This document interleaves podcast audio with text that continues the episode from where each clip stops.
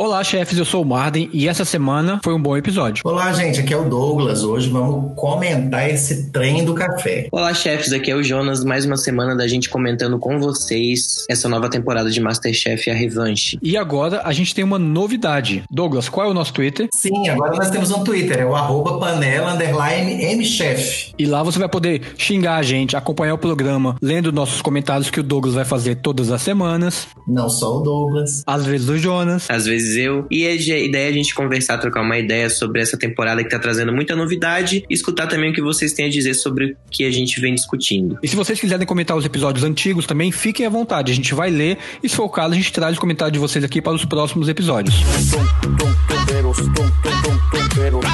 Bom, então agora a gente vai começar falando dessa outra prova de equipe, né? Que teve no episódio dessa semana do Masterchef A Revanche, é, que dividiu todo o pessoal em vermelho e amarelo novamente, ficando aí com os dois líderes, a Sabrina e o Fernando, que agora é chamado pelos participantes de Fernandinho. Eu queria fazer um comentário antes da prova em si sobre o conceito de imigrante que eles têm. Parece que imigrante no Brasil só é se você veio da Itália, do Japão, da Alemanha e de Portugal, porque essa é a cultura que a gente tem aqui e a prova ficou muito clara. Você falou imigrante, não tinha, mesmo no momento do café, a gente teve escravos e teve famílias negras trabalhando aqui no Brasil nesse momento. Depois é que eles foram substituídos pelos imigrantes, pelos chamados imigrantes. E eu acho que o programa devia ter, ter olhado para isso também. Mesmo falando de café, tinha que ter trazer uma outra cultura que não foi ressaltada no programa. Importante você fazer essa ressalva, Marden, porque eu também senti falta, né? Eles colocaram a temática como os povos aí que contribuíram para a cultura cafeeira em São Paulo e trouxeram só os imigrantes que vieram dos países do antigo eixo da Segunda Guerra Mundial, né? Alemães, italianos, japoneses, tinham alguns espanhóis também, mas de fato esqueceram aí de quem foi realmente responsável pela maior parte da mão de obra desse projeto civilizatório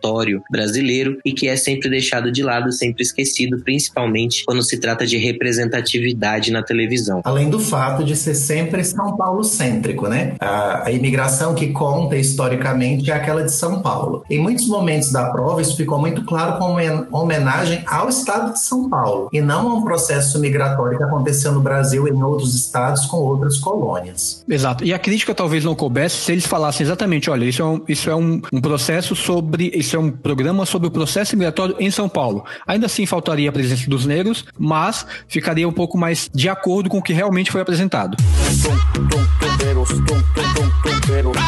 Agora sim, tiramos isso da frente vamos para a prova. O que acharam dessa primeira prova? Eu sempre tenho um grande problema com essa questão de escolha de líder baseado em vencer a prova anterior. Porque no caso, a Sabrina tinha vencido uma prova de eliminação, ela tinha sido uma das piores do episódio anterior. E ela é premiada com uma liderança. É para fritar. E essa foi só a hora que você joga aquele fósforo no óleo, esperando o fósforo acender, para ferver o óleo de fritar a Sabrina. Porque toda a toada seguinte foi para fritar a Sabrina. É, a Sabrina ficou ali na frente, na Berlinda, e ela demonstrou que ela realmente não desenvolveu ainda controle ali de situação que ela precisa ter sobre a pressão que ela passa ali no Masterchef, né? Eu achei um pouco injusto também essa parte que você observou, mas de toda forma eu também enxergo que não tinha mais como ela se sustentar no programa. Ela estava cometendo erros muito básicos, já não era a primeira vez, e demonstrou que a liderança dela foi totalmente nula, né? A equipe que ela pegou desde o começo estava desestabilizada. Embora eu ache importante a gente falar que a responsabilidade da Sabrina enquanto líder é fato, mas a equipe também não estava se comportando como uma equipe. Ninguém estava se propondo a ajudar o outro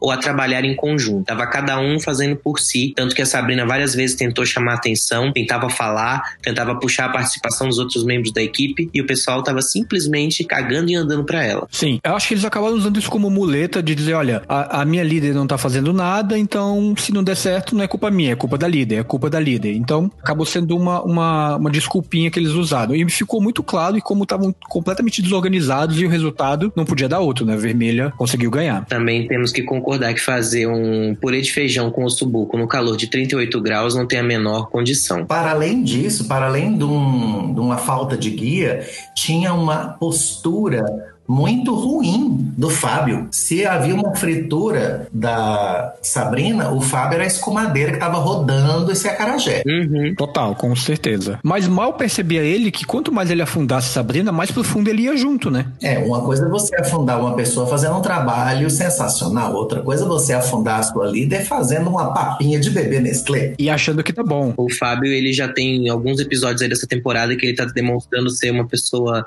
muito antipática, muito grossa. Todas as vezes que alguém tenta puxar um assunto ou conversar com ele, eu não sei se isso é um problema da edição, mas o que transparece pro público é que ele é uma pessoa extremamente indesejável de estar junto e trabalhar, né? Durante essa prova aí, ele ficou dando patada na Sabrina o tempo inteiro. Brina não ajudou, na verdade, em fazer merda nenhuma. Eles ficaram naquele dilema de tira o feijão, continua o feijão, bota o feijão e aí isso desandou. E o fato é que ele criticou todo mundo, criticou o trabalho da Sabrina, mas no final quem afundou a equipe foi a sobremesa dele. É, e ele tava achando, e ele tinha certeza que a sobremesa estava maravilhosa. E não tava lá essas coisas. Para não dizer que não falei das flores, neste time a gente ainda tem que elogiar a Vitor Bourguignon, porque foi a pessoa que tentou cooperar, tentou apaziguar, tentou trazer soluções. E eu volto a falar como Jonas. Que dias são esses em que a gente tem que elogiar Vitor Bourguignon? e não só um elogio, daqui a pouco a gente vai falar dele novamente. É, eu também quero comentar ali o briefing que fizeram dele mais pra frente no episódio. Mas ainda falando dessa prova de equipe, é, eu acho que o contraste principal ali que eu percebi foi que a equipe vermelha estava muito mais alinhada, muito mais respeitosa uns com os outros, cada um na sua praça, concentrado. E aí foi uma sorte enorme do Fernando, porque a gente sabe que o Fernando também não era ali um líder com as maiores ferramentas à disposição. É, ele deu muita sorte de ter ficado com uma equipe muito concentrada e que não se sabota. A equipe vermelha estava se sabotando o tempo inteiro. Equipe amarela. Desculpa, é, a equipe amarela estava se sabotando o tempo inteiro. A equipe vermelha, a primeira coisa que eles fizeram foi ver o cardápio. Isso ficou muito patente. E eu senti que eles, eles assumiram a dinâmica de uma cozinha profissional, separando as praças, respondendo o Fernandinho como chefe. E o Fernando se sentiu empoderado e ele começou a gritar como chefe e manter os processos no punho. Por mais que as coisas que eles fizessem não fossem tão legais assim, eles conseguiram manter um ritmo de produção mais parecido com a cozinha profissional. E a gente ainda tem o Stefano brilhando na sobremesa, que eu acho que fez uma grande diferença para eles, né? Totalmente. O Stefano aí, eu sou suspeito para falar. Agora que a minha diva, meu cristal perfeito do Vanessa foi eliminada, minha torcida vai toda pro Stefano. O que eu senti falta ainda nesse episódio foram de alguns puxões de orelha e umas intervenções maiores dos chefes durante a prova de equipe, né? E aí umas coisas foram correndo soltas e eu senti falta mesmo ali deles durante a prova. Acerca da prova, eu ainda tenho uma consideração que eu não sei se vocês perceberam ontem. A partir disso que eu disse, no sentido de que eles começaram a atuar como uma equipe de cozinha profissional, em determinado momento, se vocês reverem o episódio, parece muito que o pessoal da equipe vermelha está atuando para as câmeras. Eles estão fazendo coisas para serem filmados, sabe? Apostando nisso da imagem mesmo. Enquanto a equipe amarela estava tão perdida que eles não conseguiam nem pensar que eles estavam num reality, a equipe vermelha está atuando para a câmera. Eu não tinha percebido isso não. Eu também não, mas de fato o que transpareceu é que tinha uma equipe extremamente alinhada e outra que estava totalmente caótica e desestabilizada. E aí pode ser sim que um trabalho da edição tenha favorecido esse entendimento, porque realmente todas as cenas, as tomadas da equipe amarela trazem um cenário de caos, é, as panelas borbulhando, o Fábio criticando a Sabrina, a Sabrina perdida, sem ter o que falar, com longos, longos períodos de silêncio. Então, realmente, assim, parando para pensar, pode ser que tenha uma influência aí de como a, a edição tratou. E aí não tinha como dar outro resultado, né? O desastre da amarela, uma organização da vermelha, por uma diferença não tão grande, mas interessante, eles acabaram levando essa prova e ficando fora da prova de eliminação, da primeira delas. Tanto que na avaliação dos pratos, vocês perceberam que fica muito patente a cara que eles fizeram quando viram a sobremesa do Fábio. E quando o Jacan repete a sobremesa do Stefano, para mim ali já selou o destino da prova. Após essa vitória cachapante da equipe vermelha, que nem foi tão acachapante assim, se você prestar atenção na diferença de votos, veio uma prova de desempate para ver quem ia para eliminação. Uma prova do macarrão sem carne. Isso. O Fábio, graças aos deuses, ele pegou o elevadorzinho, foi direto pro fundo do poço da eliminação e aí ficou para decidir quem é que ia combatê-lo para ver o eliminado do dia. E com um detalhe, o título da pior sobremesa do Masterchef. Sim, importante frisar. Sabrina então decide fazer um espaguete com um pesto de rúcula. Que coisa original, né? Veja a cara de Paola, já pedindo para ir embora. É, e ela ficou em dúvida até na hora de escolher a massa da prova da massa. Calculou super mal o tempo que ela tinha para colocar a massa no fogo e continuou atrapalhada do jeito que ela estava desde o começo da prova em equipe. Mas é engraçado, nessa prova eu tive a impressão de que se. É porque os outros dois competidores foram muito bem. O Vitor Bugnon, ele acabou entregando uma coisa boa e a Kathleen também entregou algo muito saboroso, muito bom. Então isso deixou ela em maus lençóis. Mas ela dessa vez não apresentou um prato ruim, aparentemente. Tirando o tempo da massa, que é crucial nessa prova, óbvio, afinal é a prova da massa, mas talvez em um outro momento esse prato a tivesse levado pro mezanino também. Eu comeria facilmente os três pratos, eu comeria facilmente o prato da Sabrina. A, o ponto da questão é um prato Masterchef? É, acho que não. Porque o Vitor consegue fazer uma espuma de Alfredo, amigo. Agora, para falar do Vitor Bourguignon, tem duas coisas que eu achei meio palhaçada. A primeira delas, não, não são coisas tão ruins assim, mas eu achei palhaçada do mesmo jeito. A primeira delas foi usar é, um aro de metal para servir um espaguete dentro de um prato fundo. Eu não fiquei entendendo aquilo. E ele fez isso daí, eu não sei porquê. Eu acho que era por conta da espuma, né? Não, mas não adiantou nada. Sei lá. não adiantou nada. É, e, e, não se usa um aro para servir uma espuma na consistência que tava ali. É, tava mais cremoso, né? Não tava na consistência ali de uma espuma muito areada. Agora, outra palhaçada que eu achei da produção foi esse briefing que fizeram dele, do Bourguignon, né? Que é, não era nem uma retrospectiva, mas parecia quase um testemunho dele, assim, o que o Masterchef fez para melhorar a minha vida. Que saiu ali do, de uma figura ali quase de um galã de malhação com a vagabanda para alguém que já tá cozinhando e tem uma hamburgueria própria. Nossa, ele faz churrasco.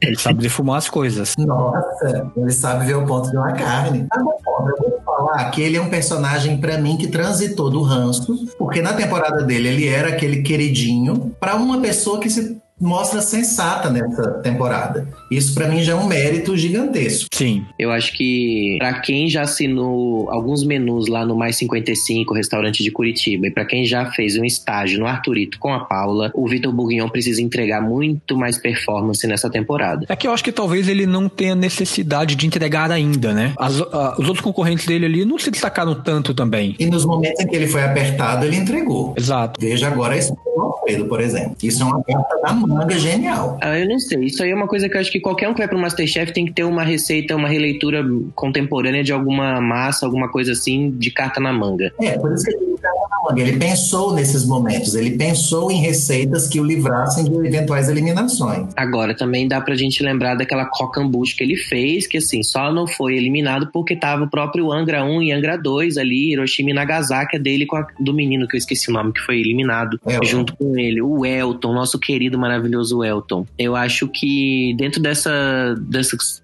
coisas que o Vitor tem trazido, até agora eu ando um pouco assim abaixo das expectativas. E falando de Kathleen, gosto muito daquele estilo de macarrão que ela fez. Aquele é o estilo de macarrão que eu gosto de fazer para mim em casa. Chego em casa, tem as coisinhas, eu pico, faço uma massa seca, uma meia taça de vinho e aquilo ali é uma jantinha sensacional. Eu não faço espuma de alfredo em casa. Aquela cozinha que a Kathleen apresentou é uma cozinha com toque de restaurante, mas que pode ser feita em casa. Sim, a Kathleen ela é muito, muito, muito, muito competente. Tem uma pegada de cozinha afetiva um pouco mais caseira que eu gosto muito muito, valoriza muitos ingredientes e é uma figura que tem o pé no chão ali, sabe? Ela se propõe a corrigir o que ela precisa corrigir, tá sempre observando mais do que falando e prometendo. Então também vejo com bons olhos uma pessoa que pode aí ir até uma boa, bem perto do final da temporada, se não ficar entre os finalistas. Tomara que sim, porque eu quero que ela continue. Ela é a única mulher que ainda tá lá, né? Sim. Sim, importante ficar lá. E então a gente chega na prova final. Fábio versus Sabrina. Eu gostei da prova, eu gostei muito do conceito, eu acho que foi uma ideia legal. Eu nem sabia que podia existir tanto mel assim. Pra mim, mel era mel, mas agora não. Gourmetizaram mel e a gente tem mel de todo tipo. Eu tenho problemas pessoais com mel, então assim, fica complicado de avaliar, porque eu não suporto. Jonas sabe disso, porque a gente não é a briga do Dendê com o mel.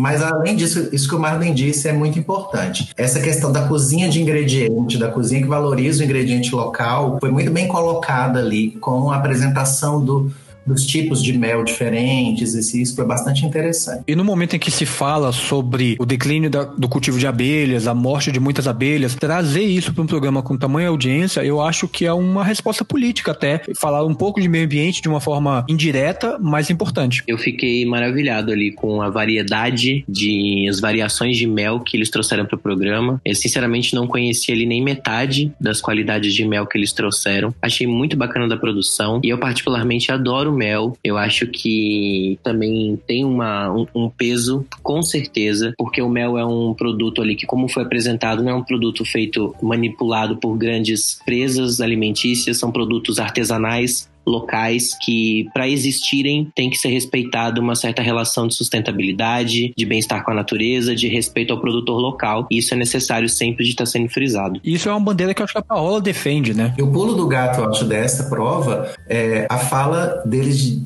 de orientarem dizendo: é preciso pensar o prato, é preciso delicadeza para o mel não desaparecer. E não quero salada. é isso. Mas Acho que alguém não ouviu essa parte. A gente sabe que a palavra dengo, ela significa em língua africana doçura. Eu acho que quando você trabalha com um produto como o mel, delicado, e, e nas variedades que foram apresentadas ali, você tem que ter um certo dengo, uma certa doçura mesmo ao lidar com a proposta do que você vai servir. Não adianta você querer trabalhar por contrastes muito gritantes, como a Sabrina acabou tentando fazer, e não deu certo. Aliás, eu acho que um problema da Sabrina é que ela não demonstra, pelo menos nessa temporada da Revanche, ela não tem tem demonstrado ter um paladar muito bem estruturado, mas ela se comporta como se ela tivesse, né? Ela confia plenamente ali no paladar e às vezes ela esquece algumas convenções necessárias, acaba se complicando. E nessa prova eu acho que o Fábio foi muito bem. Ele mostrou que tem um repertório, ele pegou bastante coisa, ele tinha o que fazer com cada, cada uma das coisas e foi excluindo aquilo que ele achava que não cabia naquele momento. Eu gostei muito e fiquei bem curioso com a ideia da ostra com mel uhum. e também o foie gras não é algo que eu comeria, mas ele tinha um repertório, ele trouxe mais uma, uma coisa para mesa, pôde olhar e escolher o que fazer. Isso acho que deu uma vantagem gigante para ele. Sim, sim. Olha, eu não tô aqui hoje, eu não tô aqui hoje para elogiar o Fábio, tá? Então vou deixar esse papel com o Douglas e com o Marden, depois eu faço os meus comentários. Não que eu particularmente queira elogiá-lo, mas, por exemplo, ele toma decisões é, corajosas, por exemplo, usar beterraba com mel, que é uma coisa doce, difícil de combinar. É. E fazer aqueles bolinhos lá, mas ele arriscou no sabor. Achei é. que ele apresentou uma salada. Se você critica a rúcula da Sabrina, você tem que criticar o rolinho de beterraba do Fábio. Mas... Não, mas eu acho que é diferente. A Sabrina pegou a salada e jogou dentro do pote. O Fábio montou uma, uma ideia, um conceito ali por trás, que ah, deve não. ter um sabor interessante. Olha, francamente, ele virou com uma pose toda e ainda disse que é quase uma assinatura minha esse ravioli de beterraba. Mas, meu amor, você dobrou uma beterraba em três e encheu de ricota, sabe? Seja menos. Seja bem menos, porque não teve trabalho nenhum. Aquele tubo era o ravioli? É, ele é. chamou de ravioli. Ah, tá. Tanto que depois ele mudou o nome. Pois é, mas aí ele fala que é uma assinatura dele. Então, se é uma assinatura, como é que você entrega o um negócio daquele jeito? E sem falar que ele estava fazendo quatro pratos diferentes durante a prova. E no meio é que ele decidiu qual efetivamente que ele ia servir, né? Então, assim, por mais que ele fique reivindicando uma postura ali de frio e tal, eu acho que ele também estava atrapalhado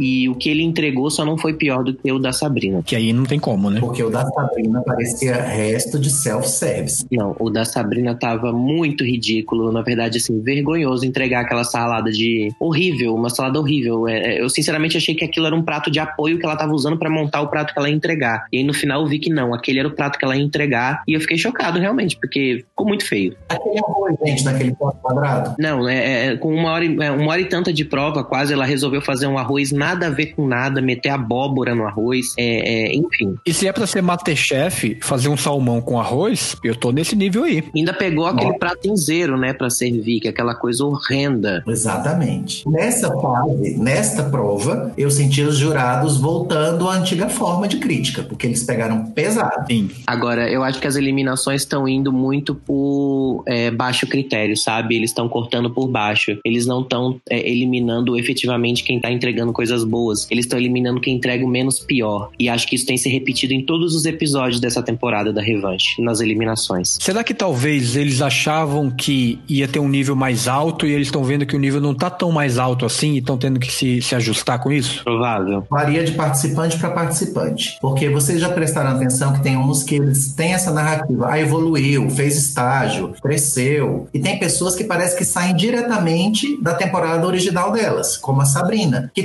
cozinhava muito bem na temporada dela, continua fazendo a mesma cozinha. Não teve nenhum crescimento entre uma coisa e outra aparente dentro dessa narrativa do programa. Não duvido que ela tenha melhorado como cozinheira nesse tempo, mas ela não apresentou isso lá. É verdade. Agora, um ponto alto para mim nesse episódio, além, e é preciso dizer, eu que pontuar, o vestido vermelho que a Paula usou na primeira prova. Maravilhosa.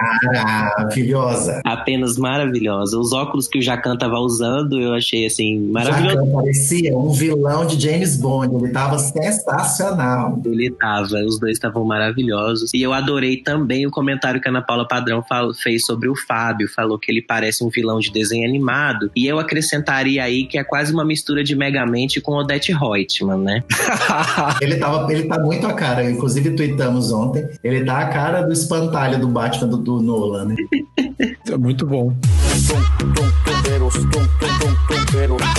Termos de entretenimento, eu acho que foi um bom episódio. Eu gostei. Não gostei das comidas apresentadas. Nada nesse episódio, tirando o salmão. O salmão me agrada muito e, eu fiquei curioso para comer a beterraba. Mas o restante, acho que faltou muita coisa para ser um episódio Masterchef daqueles que a gente fica com fome assistindo. Mas gostei do episódio. Faltou mesmo. Ainda teve a gafe ali do Fábio servindo o salmão com a pele destruída, a ervilha ainda com a fibra. Ainda teve a petulância de dizer que salmão só tem um ponto certo, né? Na frente dos três chefes ali. Vamos ver aí o que, que o Fábio tem para entregar. Eu acho que ele vai ser um dos próximos a ser eliminados. Eu acho que ele não dura mais muito no programa. E eu acho que a produção vai ter que se virar mesmo para perceber que talvez o nível dos participantes que eles colocaram não seja correspondente com as expectativas que eles tinham para uma edição de revanche. Ou eles estão guardando alguma coisa na manga para os próximos episódios. Espero. Tomara.